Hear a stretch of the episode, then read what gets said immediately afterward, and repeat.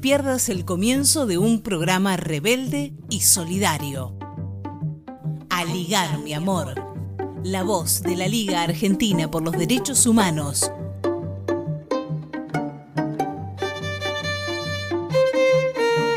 Bienvenidas y bienvenides a todos. Nos volvemos a encontrar en la antena federal de Aligar mi amor en este capítulo 26 de nuestro programa.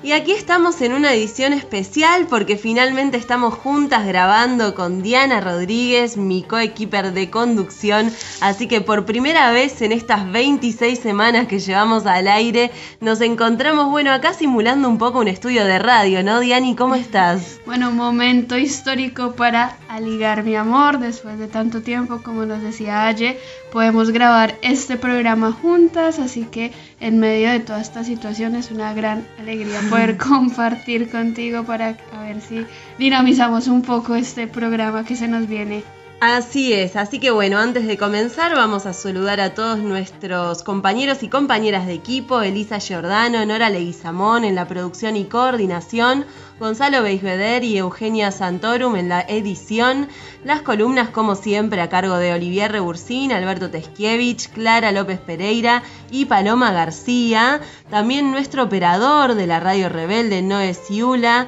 y bueno, aquí estamos, Ayelen Beisveder y Diani Rodríguez, eh, conduciendo estas próximas dos horas junto a todos ustedes del otro lado de la radio.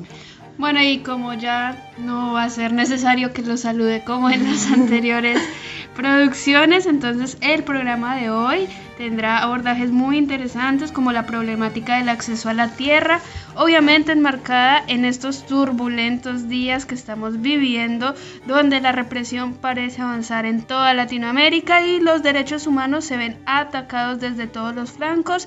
Recuerden, oyentes, oyentas, que me cuesta decir esta palabra, nuestras líneas de contacto siguen abiertas, están abiertas, pueden enviarnos sus mensajes al WhatsApp al 11 22 50 1930 o nos pueden encontrar en nuestras redes como A Ligar Mi Amor. Sin demorarnos más, vamos a dar comienzo a este programa hoy con la editorial de José Schulman, presidente de la Liga.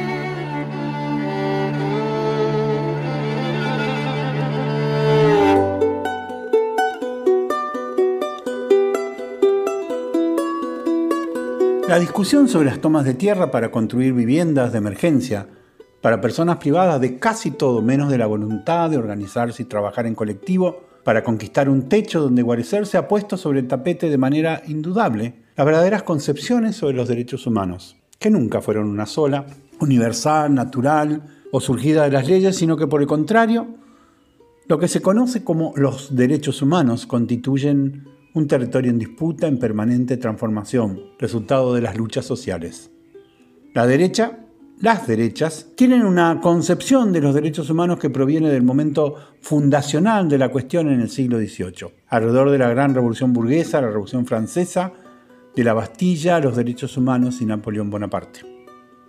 Todos tienen derecho a todo, pero como todo es mercancía, la cuestión de acceder a los derechos se transforma en la condición misma de la existencia del capitalismo. Todo se compra, todo se vende y cada cual participa en el mercado de la compra-venta con lo que tiene. Los ricos con su riqueza, con el dinero, la herencia, los frutos de la especulación financiera, la explotación de trabajo ajeno y los pobres con su pobreza, con nada o casi nada, porque la única riqueza que tenemos para alquilar por algunas horas, pero durante toda la vida, cuando tenemos suerte, es nuestra capacidad de trabajo.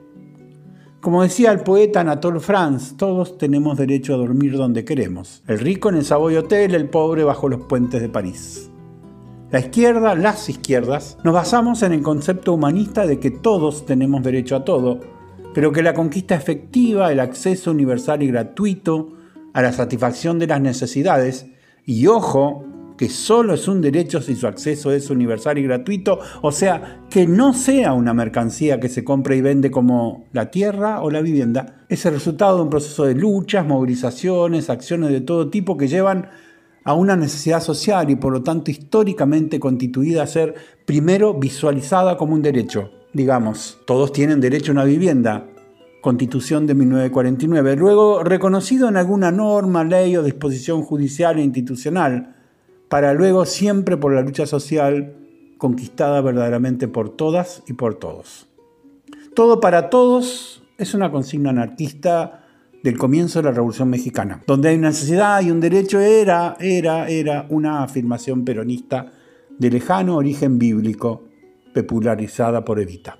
Y no es casual, desde el surgimiento mismo del peronismo como doctrina, la cuestión de la vivienda, de su falta, de la falta de agua corriente, de las cloacas, hoy podríamos decir del acceso a Internet, lo que se conoce como el hábitat, se transformó en un drama social. La industrialización, la concentración, generó el fenómeno de atraer millones de pobres a buscar trabajo a ciudades que no tenían ni quisieron tener vivienda para ellos. Para ellos, la villa miseria, el inclinato cruel. La Argentina tenía en el año 2010 un déficit habitacional de 3.600.000 hogares sin vivienda digna. Las cifras actuales se desconocen, pero el gobierno ha anunciado un plan que en el mejor de los casos llegaría a mejorar 50.000 viviendas. 5.000 nuevas, 45.000 refaccionadas. Los urbanistas dicen que anualmente el país necesita no menos de 120.000 para que no crezca el déficit. O sea, que el gobierno propone cubrir la mitad del déficit anual, más o menos.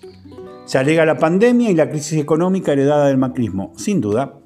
Pero no se dice que Venezuela, que también sufre crisis y que también sufre pandemia, y cuyo destino nadie quiere igualar, que merece todo tipo de bromas, agravios, aún de los funcionarios de este gobierno, como Solá, ha construido 3 millones de viviendas en los últimos años por el camino de la construcción colectiva, de las brigadas autogestionarias y el apoyo solidario de China Popular.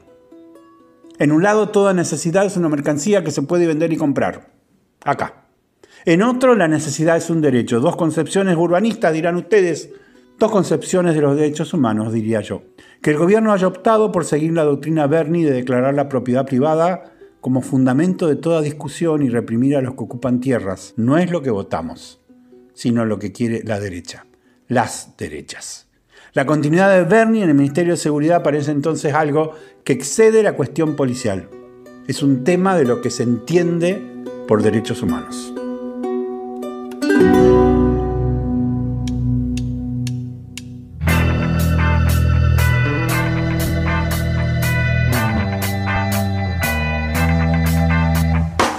Muy importante tener la voz de los organismos de derechos humanos en los medios de comunicación. Poner en palabras y hacer un programa donde se expresen las voces de los oprimidos es un acto revolucionario en estos tiempos. Y descontar que este canal de comunicación, como viene haciendo la Liga hace más de 80 años, va a servir para la defensa de los derechos humanos. Descarto que va a ser todo un golazo, ¿eh? Un beso muy, muy grande, mucha suerte y nos seguiremos encontrando en las calles y en el éter. Chau, chau.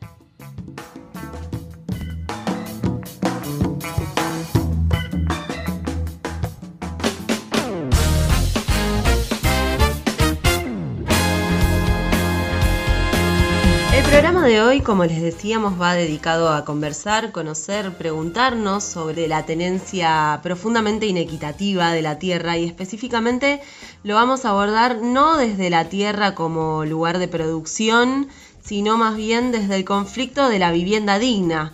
Porque bueno, como saben, la liga tiene un fabuloso equipo que trabaja este tema en la ciudad de Buenos Aires donde según cifras del IBC, el Instituto de la Vivienda de la Ciudad, que es un eh, instituto estatal, o sea que estas son cifras oficiales, hay un 10% de edificios ociosos, abandonados, Sí, allá mira, justamente según una universidad brasilera, el sector que más iba a crecer en especulación iba a ser precisamente el inmobiliario, porque bueno, estas commodities no paran de crecer en medio de esta situación que, que estamos viviendo.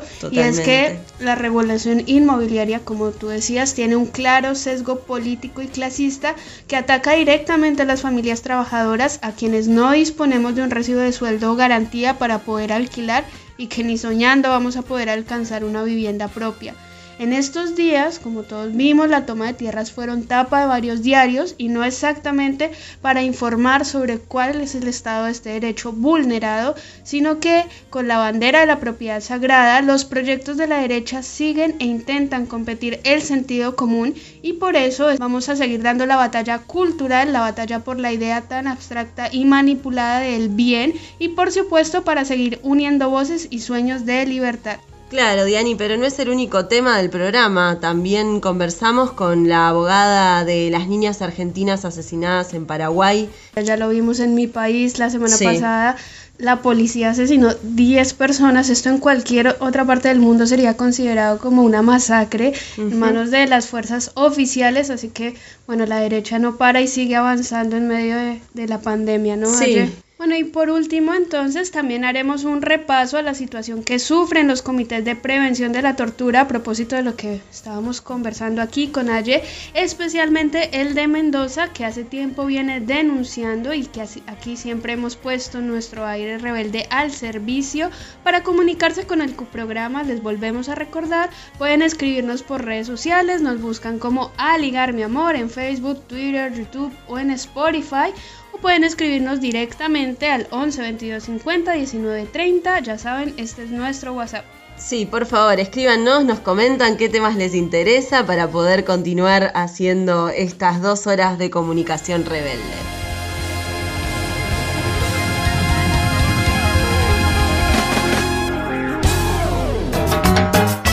Mi Amor, el programa de la Liga Argentina por los Derechos Humanos, no solo se emite los sábados a las 12 por AM740 Radio Rebelde, podés escucharlo también por YouTube y Spotify y seguirnos en Facebook y Twitter cuando quieras. Seguinos en las redes como Aligar Mi Amor para comentar y compartir los informes y las notas. Acordate, Aligar Mi Amor.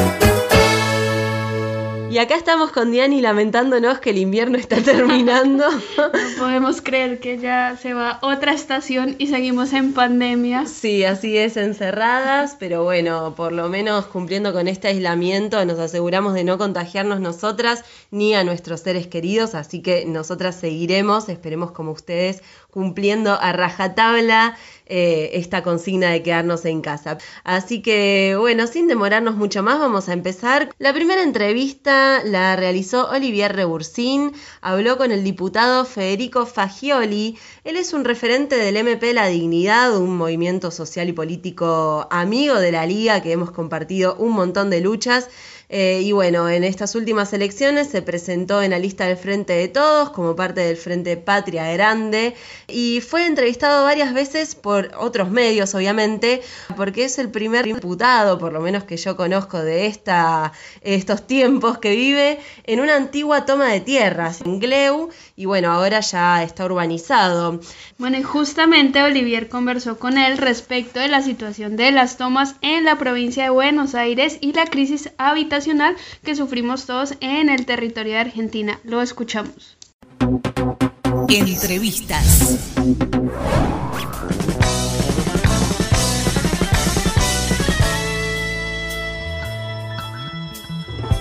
Muy bien, seguimos aquí en Aligar Mi Amor, el programa de la Liga.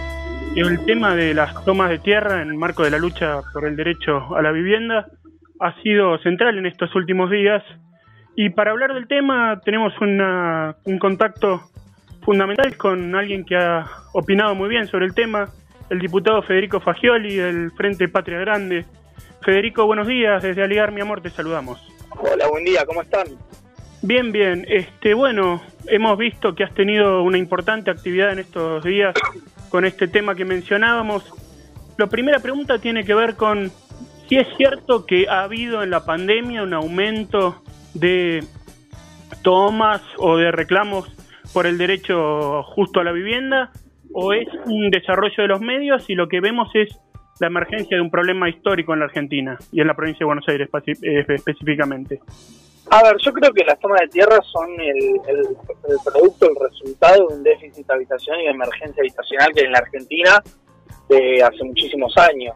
Lo que ha pasado es que en los últimos cuatro años eh, ese déficit habitacional se ha recrudecido porque el gobierno anterior no ha invertido un solo peso en urbanizar los barrios populares o en crear políticas para resolver ese déficit habitacional, como por ejemplo crear lotes con servicio, permitir que el acceso a la vivienda eh, sea un derecho garantizado, que hoy no está garantizado, eh, y la pandemia viene también a recrudecer esa situación, porque hoy las familias no solo están hacinadas o no solo viven en la calle, no solo viven en condiciones espantosas, paupérrimas en relación a, los servicios que no, que no tienen, sino que también padecen una situación de mucha precariedad en relación a, su salario o, a muchos sin trabajo. Eh, la verdad que la situación social, eh, económica en general que hay en la Argentina no ayuda al déficit habitacional, sino que lo profundiza. Cada vez más familias viviendo en pésimas condiciones. Entonces yo creo que es un producto de un problema estructural de la Argentina que hay que empezar a resolver de fondo que viene sucediendo hace muchísimos años y por otro lado también creo que hay una utilización mediática de un sector de los medios de comunicación, que son los medios hegemónicos, que tratan de generar opinión, sobre todo estigmatizando y, criminalizando a los sectores que, y a los pobres que se ven empujados por esa necesidad de tomar tierras y también para generar una sensación de caos y desestabilización en relación al gobierno, ¿no? Totalmente. Este, Ustedes, desde el Frente de Patria Grande, han sido parte de todo este trabajo que ha desarrollado el RENAVAP, que ha permitido alguna serie de normas de, protección de, estas acciones conjuntas eh, de defensa del derecho a la tierra y al hábitat. ¿Podría contarnos un poquito de eso? Sí, sí, nosotros hace muchísimos años venimos dando la pelea por la vivienda digna, por el acceso a la tierra, por la urbanización de los barrios populares. En 2016 logramos crear el RENAVAP, que es el Registro Nacional de Barrios Populares, en donde las organizaciones sociales nos ocupamos con, nuestros compañeros y compañeras de llevar adelante ese censo, que nos terminó dando resultados de eh, más de 4.416 barrios populares, más de 5 millones y medio de personas que viven en esos barrios populares, que no tienen luz, que no tienen gas, cloaca, que tienen agua potable. Eh, entonces, eh, nada, los resultados la, la, verdad que fueron muy muy tristes en materia habitacional y la situación que está viviendo las familias en esos barrios populares y bueno, y dejan evidencia esa crisis que yo te decía hace un ratito. Eh, nosotros también no solo hicimos un censo, sino que logramos que se apruebe una ley que se llama Ley de Integración Sociourbana en 2018, ley que, que tenía como dos ejes principales, por un lado la regularización dominial de esos barrios, pero por el otro lado también la integración suburbana, la urbanización de los barrios populares. Eh, obviamente el macrismo no, no destinó un solo peso para, para implementar esa ley, para organizar los barrios populares, no la reglamentó, eso la verdad que, que lo que generó que se siga agudizando el conflicto y lo que estamos tratando de hacer es que se pueda invertir en en, los barrios populares, es decir, fijar presupuestos a ley y avanzar con la integración suburbana. Totalmente. Por último, para ir cerrando, ¿cuál considera que debe ser la, respuesta de los sectores más democráticos y comprometidos de la sociedad a este avance de discurso punitivista con, contra las tomas que vemos, ¿no? Bueno, en el caso del ministro de Seguridad de la provincia de Buenos Aires, Sergio Berni, pero en otros sectores, también mediáticos, usted los mencionaba, de, buscar la solución por el lado del derecho penal. ¿Qué, propuesta tienen que tener los sectores democráticos de la política respecto de estos discursos y respecto a la situación de fondo? No, bajo ningún punto de vista puede ser una respuesta punitivista, de criminalización o de estigmatización. Eso lo único que hace es agudizar el problema de habitación en la Argentina y básicamente es esconder bajo ese discurso tan espantoso eh, la falta de políticas públicas. Entonces, nosotros lo que creemos que la única forma de resolver este problema, que necesitamos las tomas de tierra, porque vuelvo a repetir algo que digo siempre, eh, nadie desea una toma de tierra porque una toma de tierra solo lo hace una familia que está en extrema necesidad y todo lo que queremos es que no haya familias eh, que tengan ese nivel de necesidad para terminar haciendo una toma de tierra. Entonces lo que hay que hacer es tener políticas públicas y empezar a invertir en esas políticas públicas para empezar a resolver el problema habitacional de fondo. Eso lo venimos diciendo muy claro tenemos que generar mesas de diálogo, tenemos que crear lotes con servicio, utilizar las tierras que son del Estado para llevar servicio y garantizar el acceso a la tierra, tenemos que lograr que, se urbanicen los más de 4.400 barrios populares y que las familias no estén en, situación de precariedad, tenemos que, que, terminar y finalizar las más de 80.000 viviendas que hay sin terminar en la Argentina. Nada, hay un montón de políticas públicas que se tienen que llevar adelante y hay que empezar a hacerlas y, y el discurso punitivista lo único que hace es generar un discurso del odio, profundizar una grieta y, un discurso eh, que termina siendo de odio de clase, de odio a los pobres que no podemos permitir. Diputado Fagioli, muchísimas gracias por la comunicación y por la claridad de sus palabras. A su disposición y nos estamos viendo. No, gracias a ustedes. Un saludo Entrevistas.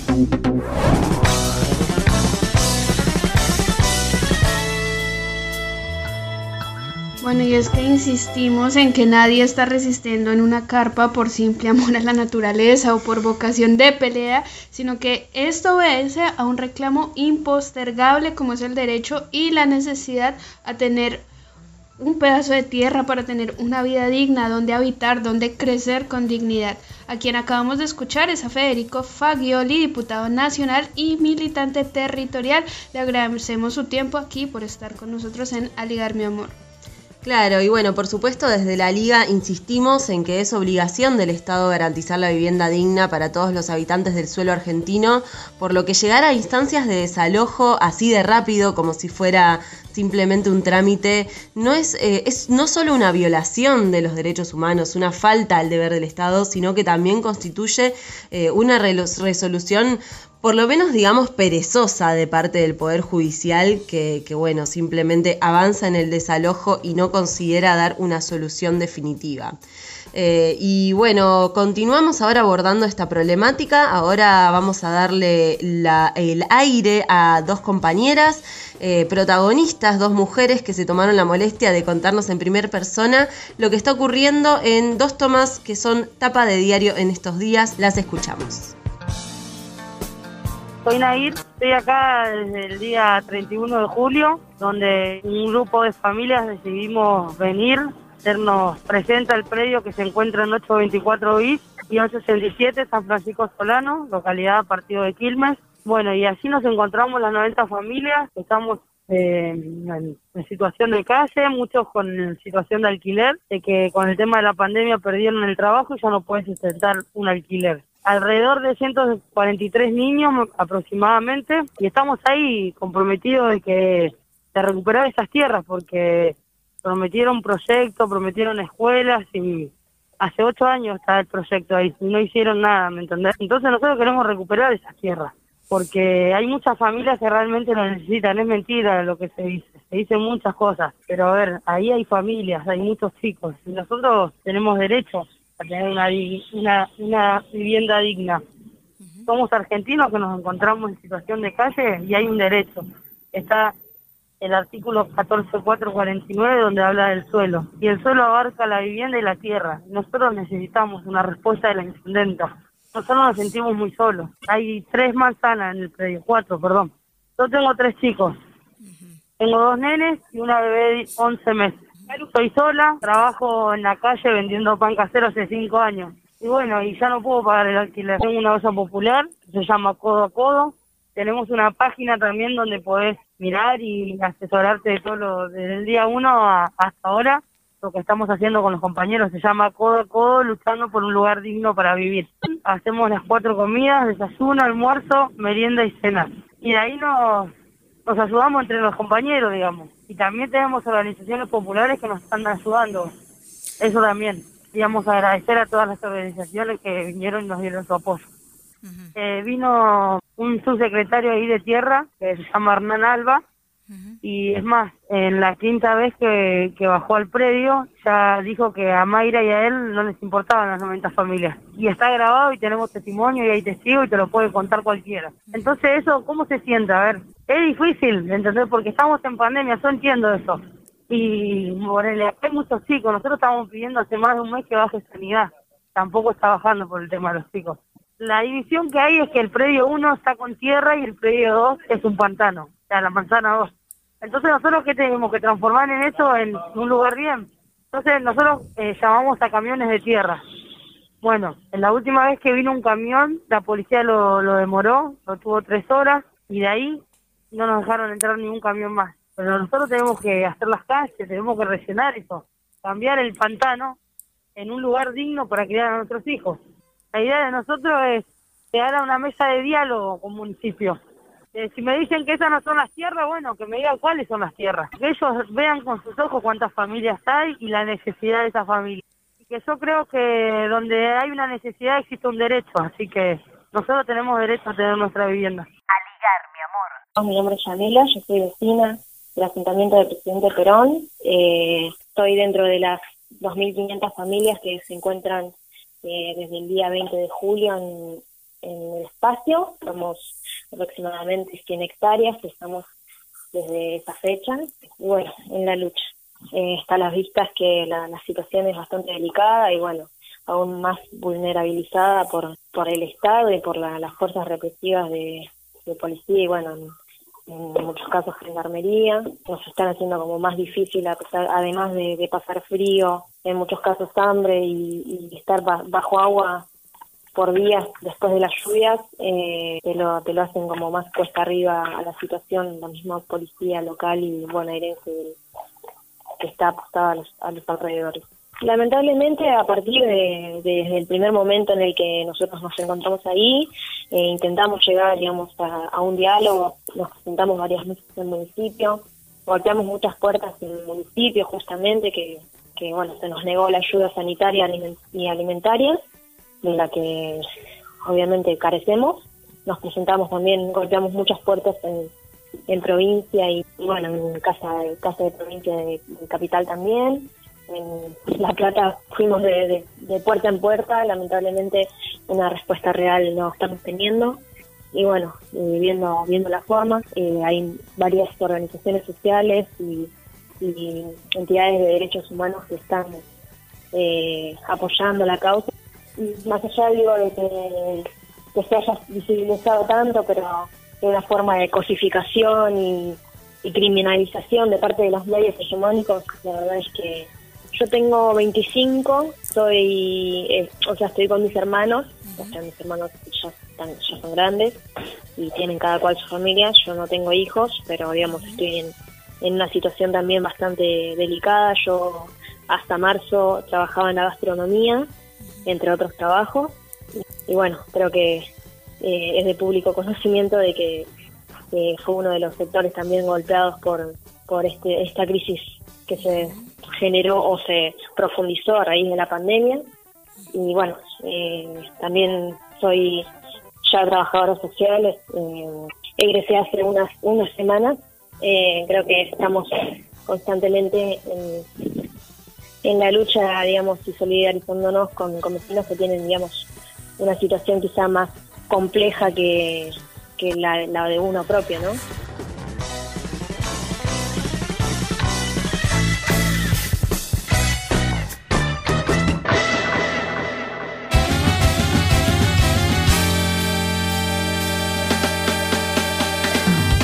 a ligar, mi amor.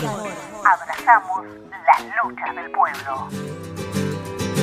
No me miras como si no estuviera aquí. Hace rato siento que tengo que partir. Como yo quisiera poder irme de repente y alejarme de la gente, solo con el sol enfrente ir a encontrar las nuevas canciones y las viejas bendiciones que nos llevan de repente a liberarnos de prisiones de ansiedad. Tu silencio ya no me deja ni cantar. Necesito una canción para tocar, aunque sea triste y aunque diga que no existe lo que antes tú me diste, lo que algún día me diste ya no está. Y si es que feliz yo volveré a nuestro país y cantaremos pa' que goce melodías a dos voces hasta el fin.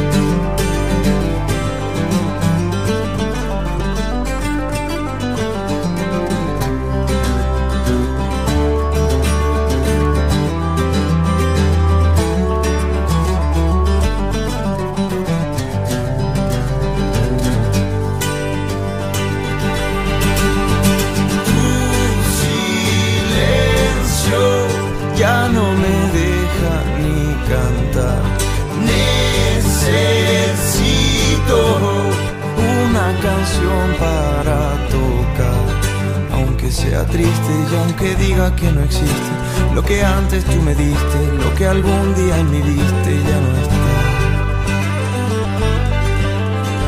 Y si es que feliz yo volveré a nuestro país y cantaremos pa' que goce melodías a dos voces hasta el fin.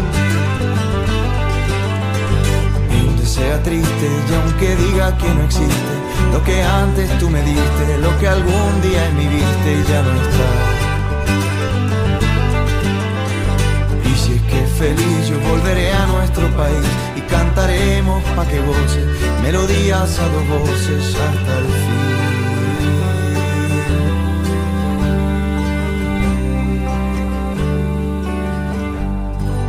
Acabamos de escuchar a Nao Sten haciendo Necesito una canción y seguimos con el programa de hoy.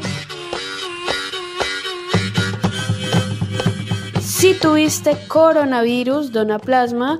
Esta es la campaña que la Asociación de Taxistas de Capital y Radio Taxi Tango, en colaboración con el Hospital de Clínicas, está ofreciendo, trasladando gratuitamente a los pacientes recuperados o recuperadas al centro de donación para que hagan el proceso del plasma. Pueden llamar al 15 36 14 28 39. 15 36 14 28 39 y comunicarse con hemoterapia. El horario es de 9 a 13 horas.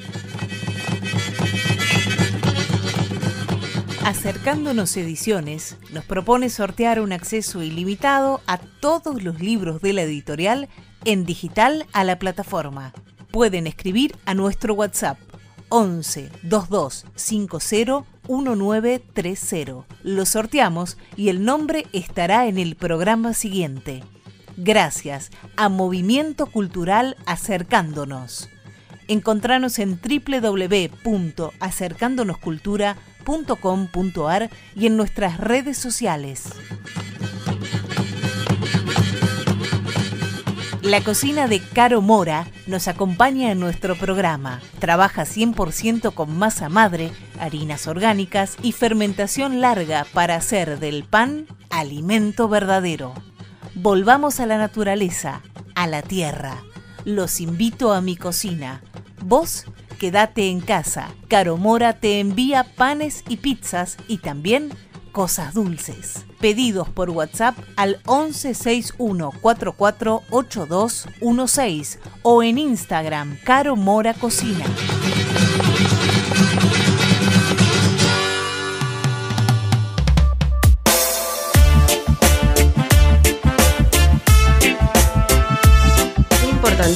Ahora que hay tantas personas recuperadas por suerte del COVID que vayan a donar plasma. Y hay un dato que no se dice mucho y es que las personas gestantes que hayan tenido dos o más embarazos concluidos o interrumpidos, eso no importa, esas personas no pueden donar plasma. Así que hombres, este es su momento de brillar, de hacer un gesto de amor. Vayan a donar plasma a los hospitales. Recuerden que pueden acceder al servicio de transporte gratuito que ofrece Taxi Tango para pacientes recuperados. Insisto en esto, es la responsabilidad de los hombres en esta oportunidad porque hasta ahora las cifras de donantes siguen siendo superiores en las mujeres. Bueno, porque si había un momento para que quisieran ser héroes, este debería serlo. Este es, exacto. así que bueno, seguimos entonces con este aire rebelde y federal. Bueno, allí vamos a viajar al Bolsón donde estuviste cinco meses de esta cuarentena. No creo que quieras volver por el momento, pero... No, ahora no. pero para hablar sobre las tomas de la Loma del Medio. El conflicto allí es muy interesante porque se tratan de tierras del INTA que a principio del mes fueron cedidas al municipio del Bolsón justo cuando comenzaba el conflicto. Para quienes como yo no saben qué es la Loma del Medio, les comentamos que es una loma a las afueras del pueblo que resguarda el río Azul. Espero poder algún día viajar a la Patagonia a conocerlo, pero Así es, y bueno, realmente este tema a mí me toca bastante de cerca porque aparte de que estuve en Bolsón, una de mis hermanas vive ahí, en la toma de la Loma del Medio.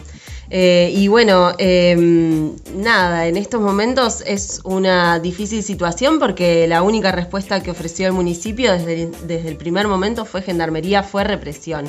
Y para agregar un dato más eh, y seguir pensando en las soluciones a estos conflictos, les comento que bueno, estas tomas son distintas a otras, por ejemplo las que venimos recorriendo radialmente de Guernica de Solano, porque se trata de población rural, entonces la zonificación, la cantidad de terreno por familia es distinta de la que estamos acostumbrados porque tiene que ver con tierra para cultivar, la gente allí produce sus animales, eh, tiene sus cultivos, se intenta autoabastecer eh, de una forma comunitaria, muchas de esas tierras son de propiedad colectiva, o sea que eh, no tienen estos cercos y alambrados a los que estamos acostumbrados vos eh, llegás con un planteo de tenencia comunitaria del territorio a un intendente eh, cheto, un intendente que jamás vivió en carpa, que jamás tuvo que bajar al río hasta buscar agua, y bueno, evidentemente no hay entendimiento, no hay diálogo posible, y a esta falta de diálogo el poder responde con balas y palos.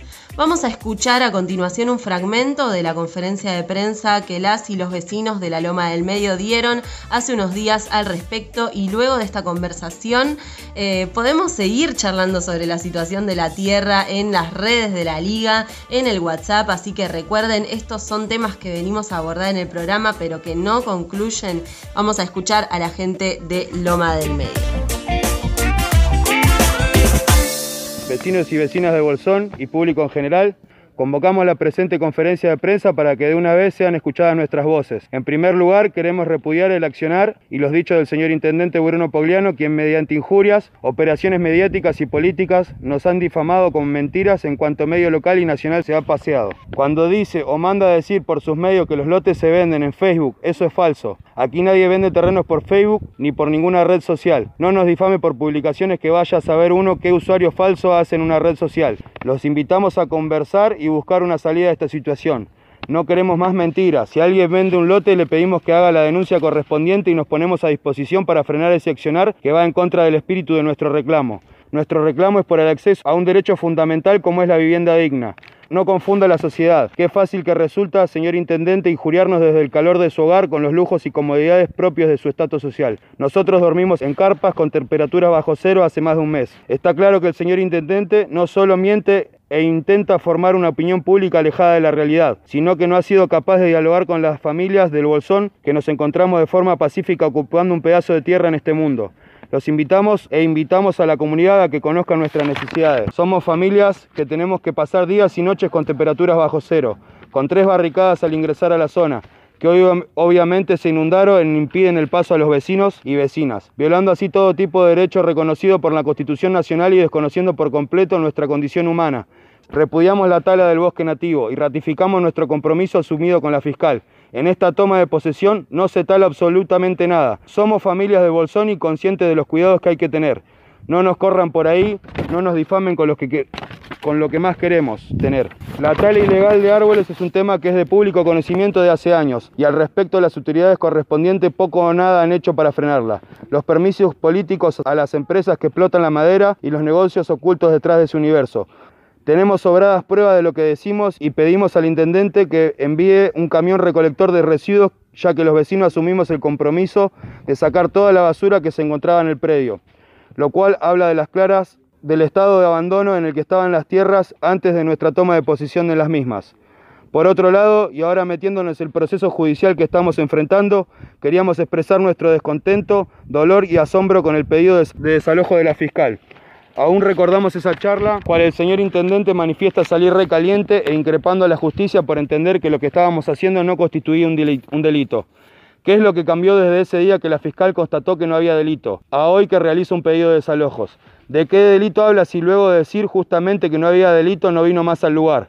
Las medidas de seguridad y de control que solicitó se han visto ineficaces ya que la tala ilegal y el avance de tomas han continuado.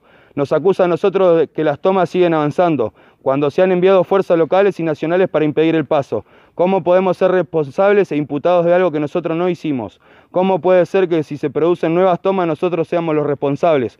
Cuando el Estado, quien debe fiscalizar esa cuestión, sin dudas la respuesta a todo esto escapa de nuestro conocimiento.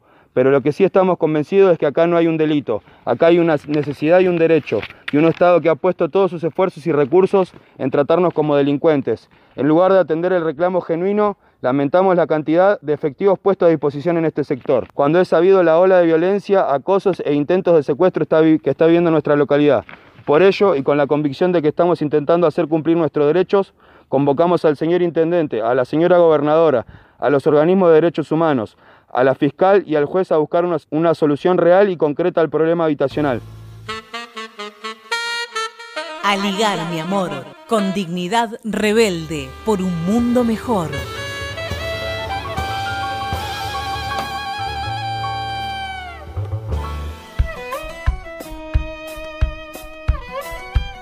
Vamos a seguir muy de cerca este conflicto y esperemos que se resuelva a favor de los y las vecinos habitantes de las tierras y no a favor de los negocios inmobiliarios y en este caso de los negocios turísticos.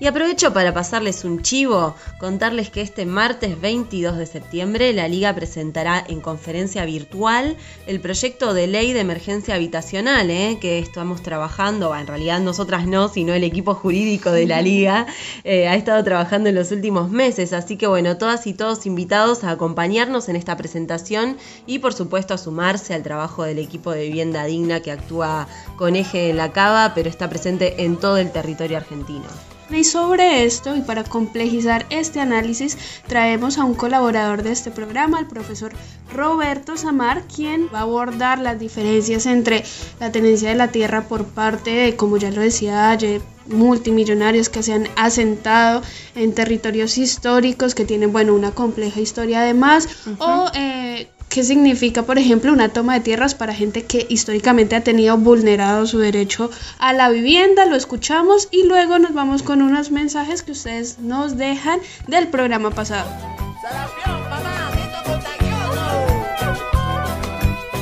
Buenas tardes, mi nombre es Roberto Samar, yo soy docente de la Universidad Nacional de Río Negro.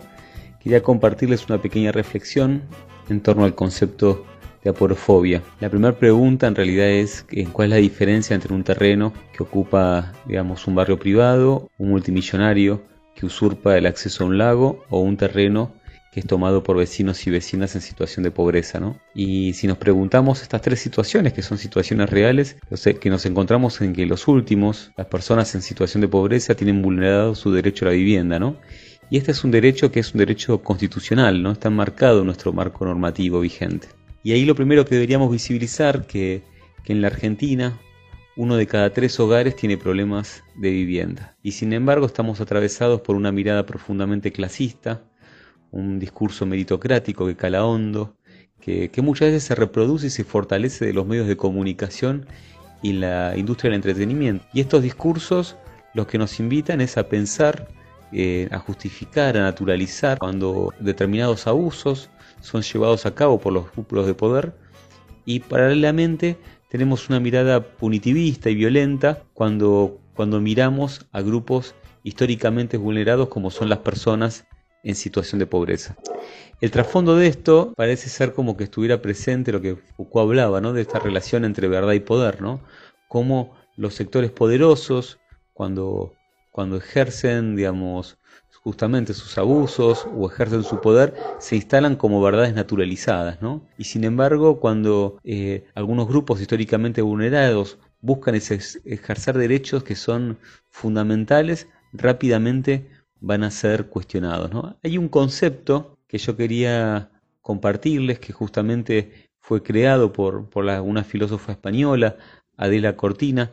Ella toma el concepto de aporofobia, ¿no? como el miedo y rechazo a las personas en situación de pobreza. Lo que dice Cortina es que la aporofobia es un atentado contra la dignidad humana, pero también dice que es un atentado contra la democracia, porque es clave para pensar nuestra democracia el concepto de igualdad, ¿no? Y cómo este concepto de rechazo al otro, ¿no? Digamos, en situación de pobreza, está tan presente en buena parte del sentido común que circula eh, en nuestra sociedad. Y siguiendo con el ejemplo, los territorios, es interesante cómo, cómo es percibido, cómo es presentado mediáticamente, cómo se interpreta cuando el multimillonario Lewis ¿no? impide ingresar al lago escondido, ¿no? acá en nuestra Patagonia. Y paralelamente, digamos, cómo eso es naturalizado, se justifica por algunos sectores poderosos y paralelamente cómo nuestra mirada es totalmente distinta si un, un migrante de un país limítrofe se acerca a nuestro territorio y ni hablar si desarrolla una vivienda precaria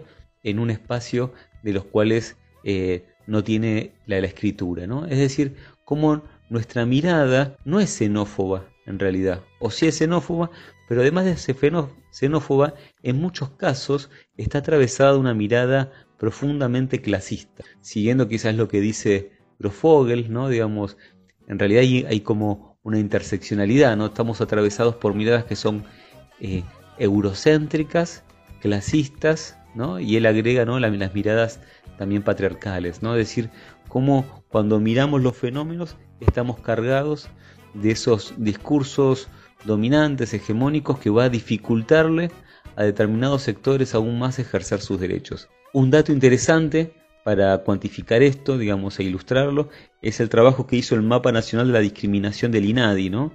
Y ahí el mapa lo que sostiene en ese estudio que se hizo con universidades nacionales, que 85 de cada 100 personas perciben en la Argentina que se discrimina mucho o bastante a las personas pobres.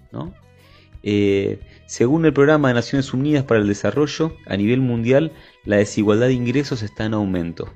El 10% más rico de la población se queda con hasta el 40% del ingreso mundial, mientras que el 10% más pobre obtiene solo entre el 2 y el 7% del ingreso total. A modo de conclusión, digamos, una democracia más plena necesita miradas inclusivas, que cuestionen las injusticias e inequidades y los discursos de odio que muchas veces nos atraviesan y reproducimos que legitiman justamente esta sociedad injusta y violenta.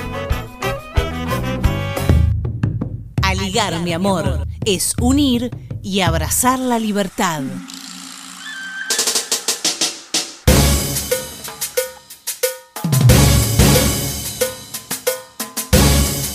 Llegaron muchos mensajes esta semana, vamos a leer solo algunos y les recordamos que nuestro WhatsApp sigue abierto para todos ustedes. El número es 11 22 50 19 30, 11 22 50 19 30. También pueden comunicarse, colaborar si desean con Aligar mi amor nos pueden escribir a nuestras redes sociales en Facebook, Twitter y para escuchar este programa o alguna de las columnas que les interesó o capaz una entrevista, subimos todo a nuestro canal de YouTube y a Spotify. Exacto, y bueno, nos llega un mensaje desde el sur de Argentina. Buenas tardes, Aligar, mi amor. Muchas gracias por levantar las voces de los pueblos originarios.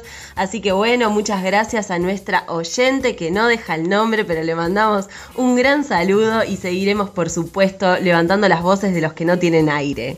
Bueno, les recordamos que estaría piola, como dicen ustedes, que cuando nos escriban nos dejen su nombre, así podemos aquí leerlos en el programa, porque aquí nos mandan también desde el lago de Pueblo un abrazo y nos felicitan, bueno, en realidad felicitan a Alicia Castro por su análisis brillante desde el lago Pueblo. Claro, sí, porque recordemos que el sábado pasado estuvimos hablando, estuvimos repasando el diálogos eh, humanos y otro mensaje que nos llegó nos dice Marcelo Barbani de Radio Líder Luján. Quería felicitarlos por el programa de todos los sábados, pero hoy especialmente con los invitados que tuvieron. Amado Walter, un dirigente a quien admiro mucho. Bueno, muchísimas gracias Marcelo y seguiremos aquí conectándonos entre Radio Rebelde de acá de Capital Federal y Radio Líder Luján, una de las emisoras que nos retransmiten.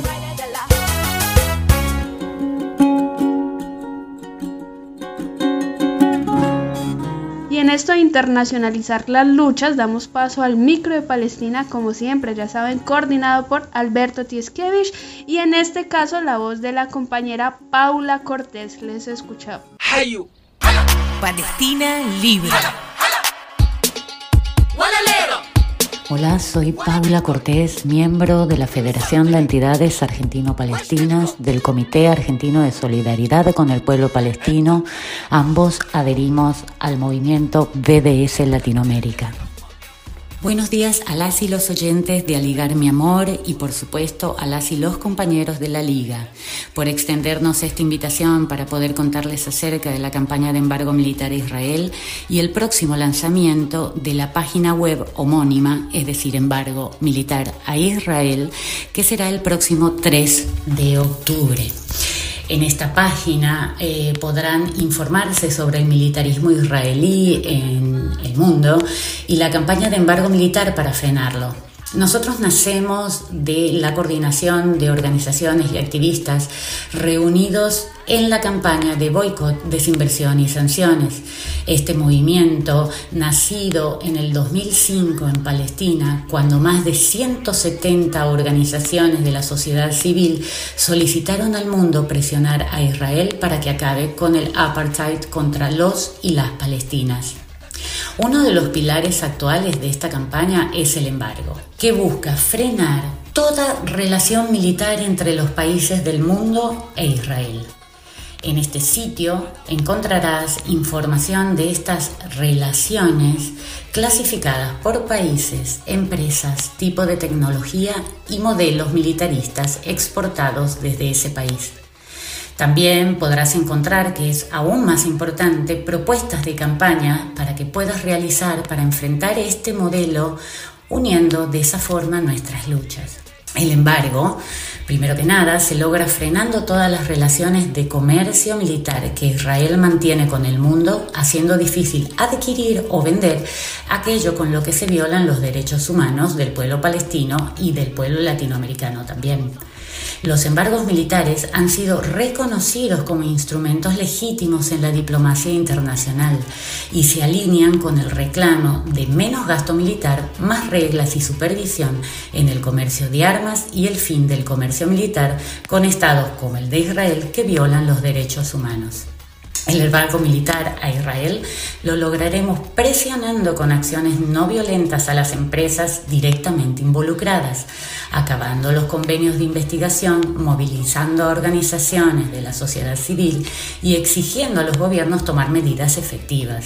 Sabemos que el apoyo militar israelí a las dictaduras latinoamericanas ha sido enorme. En algunos países el volumen de ventas de armamento bélico, como en el caso de El Salvador, fue del 92%.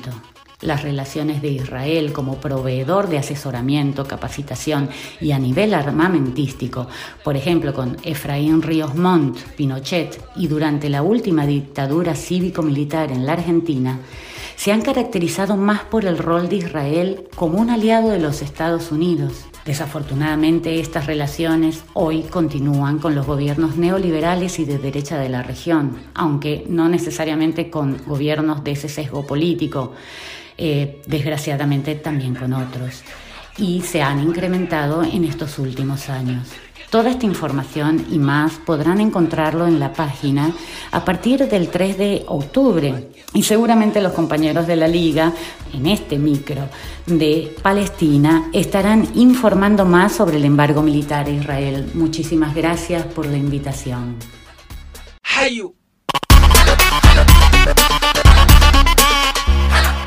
Palestina libre aquí estábamos conversando con Aye que hay otro tema que nos está ocupando en la, en la liga, en la agenda de la liga, que es la situación de los comités contra la tortura.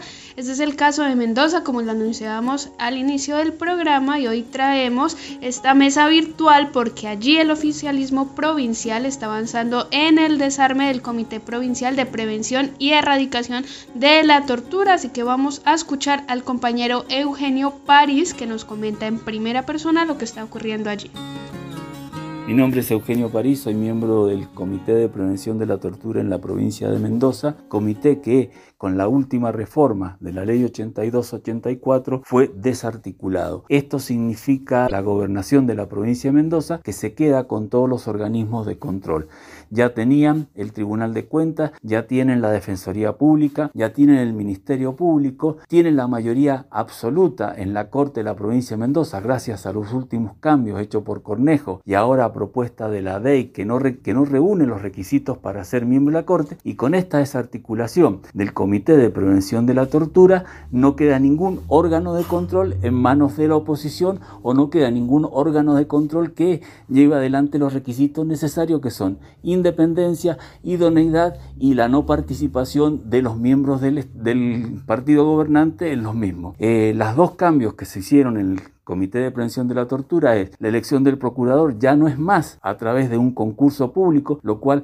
resta idoneidad, lo cual resta formación teórica y puede ser elegido completamente a dedo, o sea, el gobernador va a tener la facultad de elegir a su hijo, eh, de elegir a, a, quien quiera, y de los 12 miembros del Comité de Prevención de la Tortura quedamos Quedarían solo dos de la sociedad civil propuestos por los organismos de derechos humanos y los otros dos propuestos por el Colegio Público de Abogados y la Defensoría Pública, con lo cual el gobierno mantiene en todo el poder y la mayoría para llevar adelante cualquier ley. Lo más perjudicial de la desarticulación de este comité es que las personas privadas de libertad se quedan sin los defensores que controlaban las cárceles, las condiciones de detención en las cuales vivían.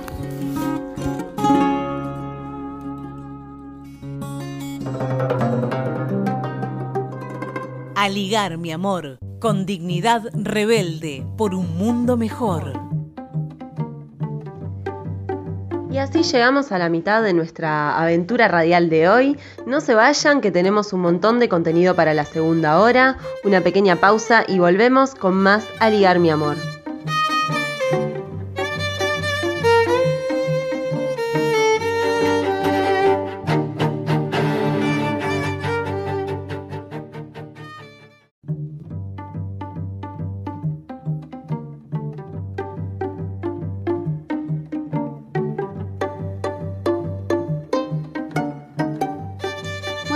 Estamos de vuelta con esta segunda parte de Aligar mi amor. Para quienes se suman ahora al programa, bienvenidos todos al territorio rebelde de la Liga, contestatario, feminista. Y es que es muy fácil ayudarnos a difundir. Ahora mismo, por ejemplo, mientras estamos escuchando este programa, pueden copiar el link desde el cual nos escuchan y enviárselo, no sé, a cinco o seis amigues.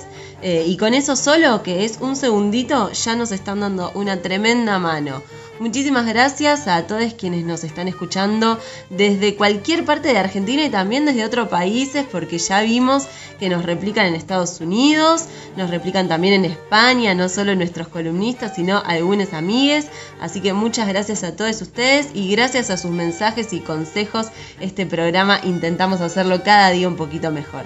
Les queríamos recordar que la liga continúa trabajando en pandemia en la defensa de los derechos humanos porque seguimos creyendo en medio de todo esto que viene sucediendo y este tema que estamos abordando el día de hoy sobre la toma de tierras, creemos que el, la, raíz del problema es la injusticia de la, de la distribución de la tierra y que en este sentido bueno, este problema se inscribe en el justo reclamo de la tierra y la vivienda digna. Es importante señalar entonces la doble vara con la que se reflexiona en estos temas porque es impresionante que mientras se avala la inmoralidad, por ejemplo, de apropiarse de un lago, cosa que yo no sabía que sucedía aquí, se condena eh, al que toma una tierra porque lo hace en, en, en, base a su necesidad, porque no tiene dónde vivir, porque no tiene dónde estar. Y bueno, y la falta de una vivienda digna para tantas personas es un problema histórico. Esto se relaciona con las causas y particularidades que tiene el acceso informal de los sectores populares a la tierra, no solo urbana, sino también rural, y con las formas de, eh, que adquiere la violencia eh, con la que el Estado intenta resolver estos procesos. Vamos a la entrevista ahora que le hicimos para ligar mi amor a Francisco Paco Olveira, que es uno de los compañeros curas en Opción por los Pobres. Lo escuchamos.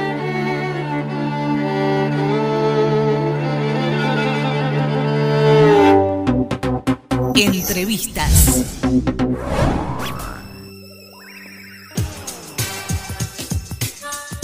Estamos en línea con el padre Paco Francisco Olveira del grupo de curas en la opción por los pobres, oficia en la capilla Beato Enrique Angelelli y compañeros mártires del barrio Libertad de Merlo. Buen día Paco, te saluda Elisa Giordano y todo el equipo de producción del programa. Elisa, buen día, un gusto estar con ustedes. Eh, el gusto es nuestro. En este programa donde nos estamos ocupando y estamos muy preocupados por el, devenir de, las tomas, eh, el grupo en opción por los pobres sacó un comunicado, eh, no, solamente donde se detalla la situación y, la injusticia que, que significa esto de la distribución de de las tierras en pocas manos y, el dolor que viven las personas que no tienen. Este, y también nos llamó la atención que, también se plantean ideas de cómo abordar este tema. ¿Qué nos podrías decir al respecto, vos que estás ahí en el barrio Libertad de Merlo? Que justamente es una toma, que justamente es una toma. Y, bueno, podríamos empezar diciendo que, mis vecinos no son ni chorros ni, ni legales, sino que son seres humanos que necesitaban un lugar, un lugar donde vivir y que le tocó la más fea, que es empezar de, bajo cero. Eh, una toma es algo, es algo horrible, no se lo deseo, no se lo deseo a nadie y si ocurren es por, por, necesidad. Ahora, pareciera que en nuestro, que en nuestro país eh, olvidamos la historia, no, no, no tenemos memoria. Eh, parece que, no tuvimos cuatro años de macrismo donde no se construyó una sola vivienda. Eh, parece que los policías recién ahora empezaron a no tener, a no tener un sueldo digno. a ver, son construcciones que arma el poder hegemónico para seguir desestabilizando a un gobierno que recién lleva ocho meses en medio de una pandemia y que tuvo una inmensa, eh, digamos, caudal, caudal de votos, ¿no? Eh, digamos, son construcciones que se arman y, y que claramente quieren afectar al sentido común de nuestra población. Y ahí en donde, en donde ustedes están, en las barriadas matanceras, eh, en la diócesis de San Justo. Eh, ¿Cómo se están organizando para poder ser escuchados por, las autoridades? A ver, yo en realidad estoy en la zona de Merlo donde también hay muchísimas tomas. Lo que nosotros decimos en el documento eh, son, bueno, varias cosas. Lo primero, nosotros tenemos una ley de, de tierra impresionante en la provincia de Buenos Aires que lo que hay que hacer es ponerla en práctica y que se aplique. No se aplicó durante los años del... Y es una ley que se consiguió por la lucha de los movimientos populares, no de las organizaciones sociales.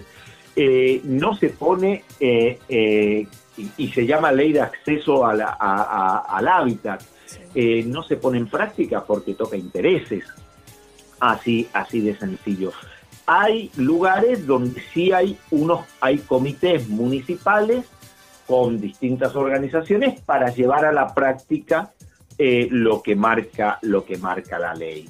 Hoy les puedo decir que empieza a haber eh, un cambio claramente de paradigma. Hoy tenemos el Ministerio de Hábitat, donde al frente de la Secretaría de Integración Sociourbana está Fernanda Miño. Fernanda Miño es una villera de La Cava, ¿sí? de San Isidro, de allá salió y allá sigue viviendo.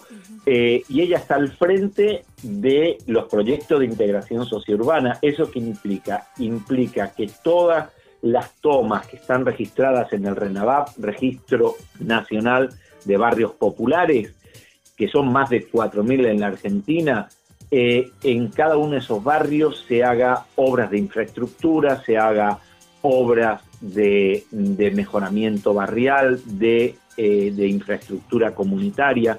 En fin, hoy sí estamos caminando hacia eso. Ahora, está clarísimo ¿no? que en nuestra patria hay un déficit habitacional que es impresionante. Y si el Estado no te da la solución, digamos, no, no, no, no te da el derecho que, que te marca la Constitución, la gente se lo tiene que buscar por su cuenta. Claro, y esto es lo que, lo que ustedes también destacan eh, y diferencian entre valorar los planes de vivienda que están eh, terminadas, pero otra cosa es el ingreso a la tierra y a la casa propia, ¿no? Este ministerio se llama de hábitat, no se llama Ministerio de Vivienda. Y eso también es muy importante. Se está caminando a lotes con servicio, pero por eso vuelvo a decir, eh, parecemos que no tenemos historia en el país, como, como si estuviéramos en una situación donde pudiéramos tirar manteca al techo cuando ni siquiera le estamos pudiendo dar de comer a nuestra gente, eh, porque nos dejaron en emergencia alimentaria, nos dejaron sin ministerio, sin ministerio de salud y estamos en medio, en medio de una pandemia. Entonces eh, es muy difícil eh, salir, digamos, milagro, los milagros en todo caso los hace Dios, hasta por ahí, pero milagro no puede hacer un, un gobierno cuando te dejaron en bancarrota. Ahora, que claramente hay eh, otra visión del Estado y que lo estamos viendo en nuestros barrios, sin duda. Por eso hoy se siguen dando tomas, claramente, pero, y se van a seguir dando, pero la construcción mediática es lo que, lo que, eh, lo que nos quieren hacer ver como, bueno, de que, de que esto está todo desbocado y claramente no es así. Estamos comunicados con el padre Francisco Paco Olveira. En el barrio, ahí en, Libertad, ¿cómo están sobrellevando el tema de la pandemia en este momento? Ahora la verdad que está bastante desbocada también la cosa. Eh, como yo vivo en un, asentamiento, que cada uno tiene su terrenito, eh, el que se contagie es más fácil tener, tener, estar, estar aislado. La verdad que Tecnópolis está respondiendo de una forma excepcional eh, a, el parque sanitario. Uno llama y te vienen a buscar eh, directamente con una ambulancia, te vienen a buscar. Pero hay muchísimos casos. Creo que la gente no, no, no llega a, tomar conciencia de, que nos tenemos que cuidar, nos relajamos a ver, no, no hacemos las, con perdón de la palabra, las boludeces que hacen los niños bien de capital, ¿eh? que se van a tomar cervecita a un bar y que yo tuve que escuchar algo que, que, de verdad le hubiera respondido con, con, las palabras del padre Carlos Mujica, no hablen así de mis hermanos villeros. uno de esos niños bien dijo, cuando la policía le dijo, che, hermano, estás haciendo mal, respondió, estoy tomando cerveza, no estoy tomando un terreno. Eh, bueno, ese grado de soberbia, ese grado de imbecilidad de los niños bien, no, no existe en la provincia de Buenos Aires, por lo general, en, en nuestros barrios. Lo que sí existe es la necesidad de laburar y a veces el relajamiento. Y bueno, hoy tenemos virus por todos lados. Paco, te agradezco este momento dentro de todo el trabajo que, que están haciendo ahí en el barrio y vamos a seguir en comunicación seguramente y bueno, esperamos este que esto tenga un giro y que se comprenda la situación, que además, como dicen ustedes en, en, el comunicado, es un conflicto que recorre la historia de la humanidad ¿no? y nuestra propia historia nacional de una manera grave, el tema este de, de las tierras y el derecho a la tierra. Y bueno, un, un abrazo enorme de parte de todos nosotros y muchísimas gracias. Por favor, un abrazo para ustedes y perdóname nomás que te diga una cosa que me olvidaba y es importante. Eh, el, eh, la Oficina Anticorrupción acaba de presentar una denuncia porque en una supuesta subasta totalmente amañada por el macrismo, gente muy poderosa se quedó con terrenos importantísimos ¿eh?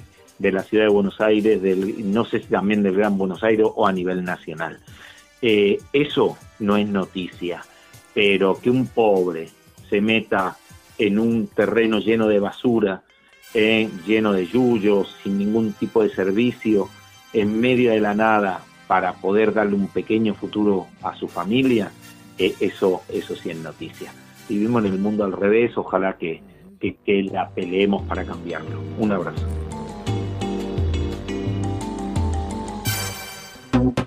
Entrevistas.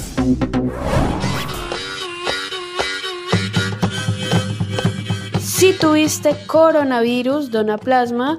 Esta es la campaña que la Asociación de Taxistas de Capital y Radio Taxi Tango, en colaboración con el Hospital de Clínicas, está ofreciendo, trasladando gratuitamente a los pacientes recuperados o recuperadas al centro de donación para que hagan el proceso del plasma. Pueden llamar al 15 36 14 28 39 15 36 14 28 39 y comunicarse con hemoterapia. El horario es de 9 a 13 horas. Acercándonos Ediciones nos propone sortear un acceso ilimitado a todos los libros de la editorial en digital a la plataforma. Pueden escribir a nuestro WhatsApp 11 22 50 1930. Lo sorteamos y el nombre estará en el programa siguiente.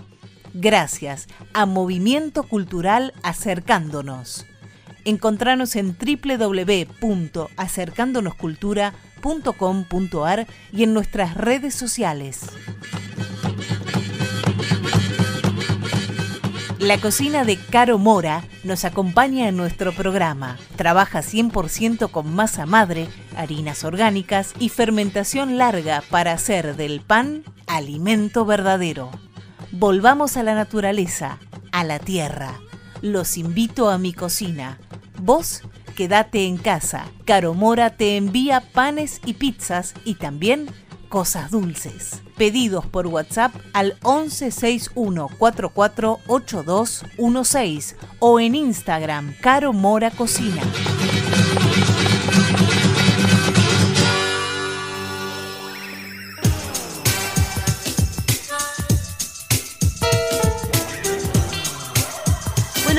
A cambiar un poco de tema. Eh, la verdad que no es nada feliz el siguiente tema que vamos a abordar. La abogada Daisy Irala, que es la abogada que patrocina las familias de las dos niñas argentinas asesinadas en Paraguay. Y bueno, un poco para ponernos en tema sobre este asunto, los dos, eh, recordemos que se trabajó la noticia de esta manera, los dos integrantes del grupo armado abatidos en Ibi y Ayú, eh, no sé si lo dije bien, supongo que no, en la frontera entre el departamento de Concepción y Ambambay, eh, que es una zona altamente militarizada eh, del Paraguay debido a los conflictos justamente de la tierra. Bueno, oficialmente decían esto y continuaban diciendo, resultaron ser dos niñas argentinas, María del Carmen Villalba y Lilian Villalba, de 11 años, que vivían con su abuela en la localidad misionera de Puerto Rico, que es la del otro lado de la frontera, escapando de la persecución que sufren sus familias en Paraguay. Bueno, un poco para contextualizarnos, primero, bueno, evidentemente en Paraguay ya con este comentario están eh, legitimando el, accionar de eh, las fuerzas represivas, en este caso el ejército. En particular, en este caso, eh, las víctimas fueron eh, dos niñas, sobrinas de Carmen Villalba, que es presa política, histórica presa política del EPP. Eh, también Miriam Villalba, la madre de Lilian, una de las niñas asesinadas, y tía de María del Carmen, manifestó justamente en estos días que las niñas habían viajado a Paraguay a visitar a sus parientes, pero no pudieron regresar a Argentina por las restricciones sanitarias, ¿no? Porque claro, ellas viajaron en marzo y desde allí estaban junto con su familia en este campamento. Bueno, la Cancillería Argentina, la Comisión Interamericana perdón, de Derechos Humanos y otras instancias internacionales exigieron efectivamente al Estado paraguayo una investigación creíble, una investigación independiente sobre las circunstancias en las que se produjeron estos crímenes de lesa humanidad. Pero hasta el momento la, el Estado paraguayo no ha respondido, por lo menos eh, no ha manifestado nada la Cancillería argentina, así que este pedido sigue esperando la respuesta. En otra declaración realmente absurda y violenta, el ministro de Educación y Ciencias de Paraguay, Eduardo Peta, realizó afirmaciones criminales, ironizando sobre el reclamo del gobierno argentino, preguntando si este se refería a la muerte de niños en la batalla de Acosta Ñu durante la guerra de la Triple Alianza. Realmente eh, reírse de estos episodios es eh, terrible, eh, marca justamente una falta de humanismo, una falta de empatía eh, muy, muy repetida dentro de las clases dominantes de quienes detentan el poder y que en este caso no hace más que volver a victimizar a estas niñas asesinadas y tiradas en fosas común en el Paraguay hace menos de un mes. Bueno, vamos a escuchar entonces a la abogada, no les distraigo más, pero me parecía importante ponernos en tema. Ella es Daisy Irala.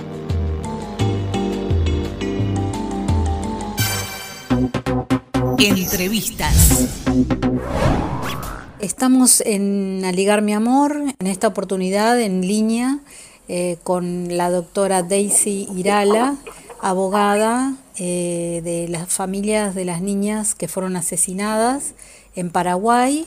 Eh, buen día, doctora Irala. Elisa Giordano la saluda desde el programa Ligar Mi Amor, el programa de la Liga Argentina por los Derechos Humanos. Sí, buenas tardes, Elisa. Buenas tardes para vos y para tu audiencia.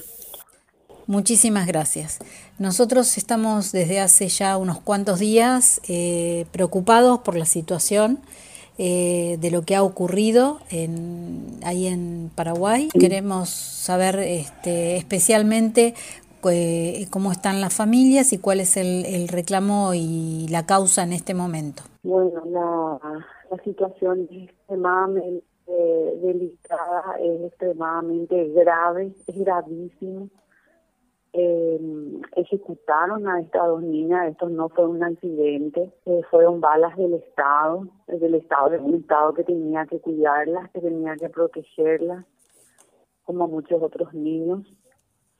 Y es lamentable que el propio Estado, las propias autoridades estén justificando y estén festejando la muerte de estas niñas el día que sucedieron los hechos, el propio presidente de la República y todos sus colaboradores más cercanos se trasladaron al lugar donde, donde estas niñas eh, fueron ejecutadas. Y en vez de, demostrar eh, tristeza o arrepentimiento o, o algún sentimiento humano, sensible, él mismo calificó como de victoria y de triunfo el operativo. Calificó textualmente como un operativo exitoso cuando que él vio ya los cuerpos de las niñas, porque él para eso se trasladó